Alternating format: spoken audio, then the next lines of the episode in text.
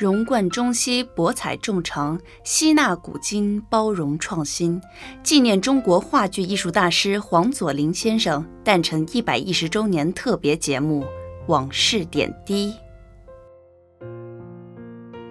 货比货，像我这样的留学生到剧场看戏，都要买楼厅最后一排佳作的便宜票，这就需要排好几小时的队。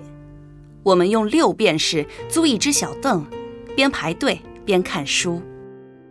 一天，我们照例很早就去剧场门口排队，为了购买著名小提琴家克莱塞勒举行的音乐会的票。我们坐在小凳上，耐心地等待着。一位街头艺人来到了我们长蛇阵旁，他向大家行个礼，就开始拉他的小提琴。一曲终了之后，他很抱歉地对大家说。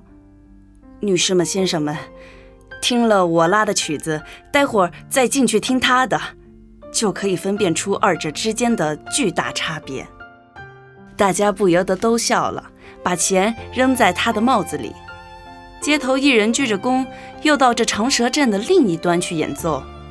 我一直注视着他，他拉琴倒拉得相当不错。但没有铁饭碗的保障，只得靠这种自我嘲讽法来保生，也是很悲惨的。大家好，我是上海话剧艺术中心演员范依林，欢迎收听纪念中国话剧艺术大师黄佐临先生诞辰一百一十周年特别节目《往事点滴》。关注上海话剧艺术中心公众微信平台，对话框输入 zl 幺幺零即可订阅所有专题，敬请关注。